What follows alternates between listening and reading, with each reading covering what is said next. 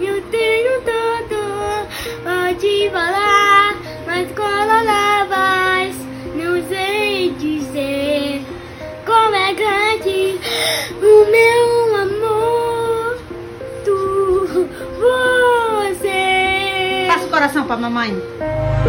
Eu me chamo Davi Lucas, tenho 6 anos, tenho autismo. Aqui vocês vão conhecer minhas rotinas diárias e muitas informações e orientações para vocês. Essa é a descrição do perfil no Instagram O Diário de um Autista, criado pela mãe do Davi, Deise Soares. Eu criei o Instagram para que eu pudesse ajudar outras pessoas, outras mães, né, que ela não se sentisse sozinha, como eu me senti naquele momento do diagnóstico.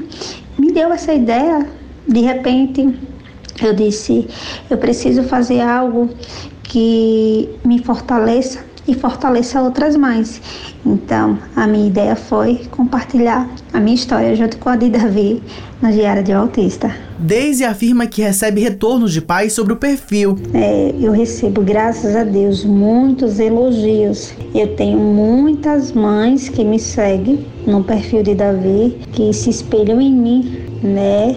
Me elogia bastante e diz, Daisy, é tão bom é, se espelhar em você. É, eu vejo a sua garra, eu vejo a sua luta. Eu queria ser como você. Eu até já ouvi de mães né? Porque elas acham que ela não vai conseguir, mas elas podem conseguir também da mesma forma que eu consegui. A mãe do Davi também conta como percebeu sinais de autismo no filho. Eu consegui identificar os sinais de autismo em Davi quando Davi teve o atraso na fala. Eu achei muito estranho porque Davi tinha dois anos e sete meses e Davi só falava mamãe, papai. Eu vi que ali tinha alguma coisa errada porque eu já tenho um sobrinho autista na família. Então, o autismo já é genética da minha família. Então, Davi já pulava na ponta do pé. Davi, tudo que pegava, ele enfileirava. Davi não tinha costumes de brincar com brinquedos. Ele gostava de brincar com tampa de panela, que ele começava a girar. E Davi tinha muitas estretopias nas mãos, muita, muita mesmo. E ele gostava muito de girar. De acordo com a Organização Pan-Americana de Saúde, a estimativa que indica que uma a cada 160 crianças no mundo tem transtorno do espectro autista. Segundo a Sociedade Brasileira de Pediatria, o TE é uma condição caracterizada por dificuldades de comunicação e interação social e pela presença de comportamentos e ou interesses repetitivos ou restritos. Os sintomas aparecem na infância e apresentam gravidades variáveis. O diagnóstico ocorre em média entre 4 e 5 anos de idade. O tratamento geralmente envolve uma equipe multidisciplinar, formada por médicos, psicólogos e fonoaudiólogos, entre outros profissionais. O professor de psicologia da Universidade Federal de Sergipe, Alder Cerqueira, reforça a importância da procura dos pais e responsáveis por profissionais qualificados e treinados para o diagnóstico do transtorno do espectro autista. Ele não é um diagnóstico fácil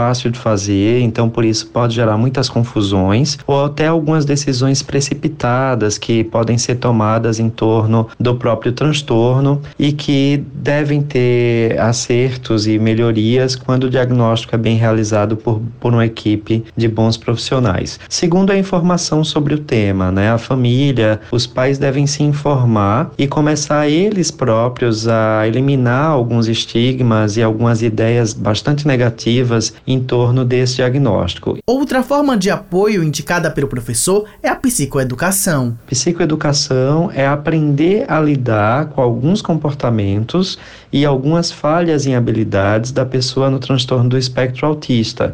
Então, se os pais aprendem a responder de uma forma adequada no ambiente doméstico, uh, quando há uma falha de habilidades, a relação se torna mais fácil, é mais fácil criar regras, criar, criar um ambiente no qual a criança ela vai conseguir responder de uma maneira mais adequada, mais funcional, mais ajustada, né? E para isso os pais precisam aprender a lidar com isso. Então, sempre que a gente trabalha no tratamento da criança dentro do TEA, a gente diz que os pais precisam ser treinados.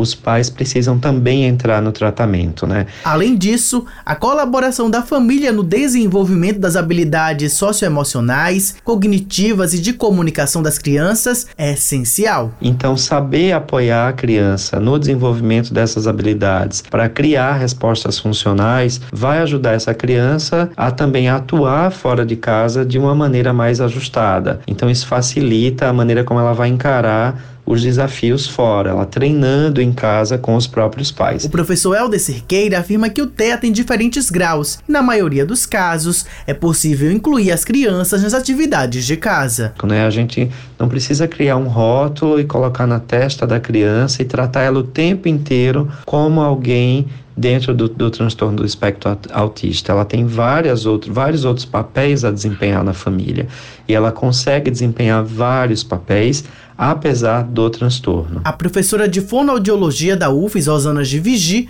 é coordenadora do Grupo de Estudos e Pesquisa em Linguagem e Comunicação Alternativa da Universidade, o GEPELC. Em funcionamento desde 2008, o grupo atende crianças e adolescentes com dificuldades de comunicação e aprendizagem.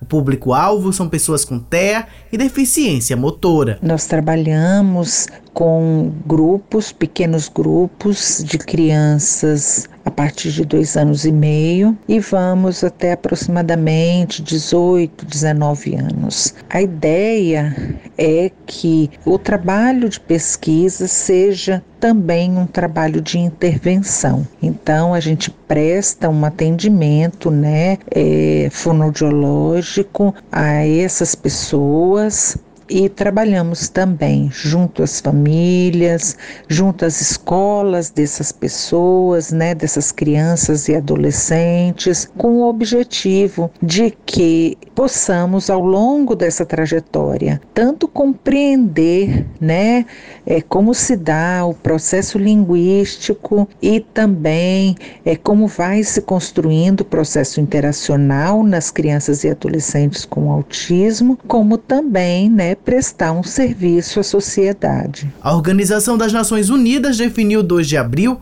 como o Dia Mundial da Conscientização do Autismo como destaca a professora Rosana Givigi. É muito importante né, que a sociedade se conscientize, que a sociedade compreenda o que é o autismo. A gente tem visto números crescentes. Isso se deve, primeiro, a uma um acesso maior que as pessoas estão tendo aos diagnósticos, mas também né, se deve a todo um trabalho social que vem sendo feito e desmistificando muitas coisas.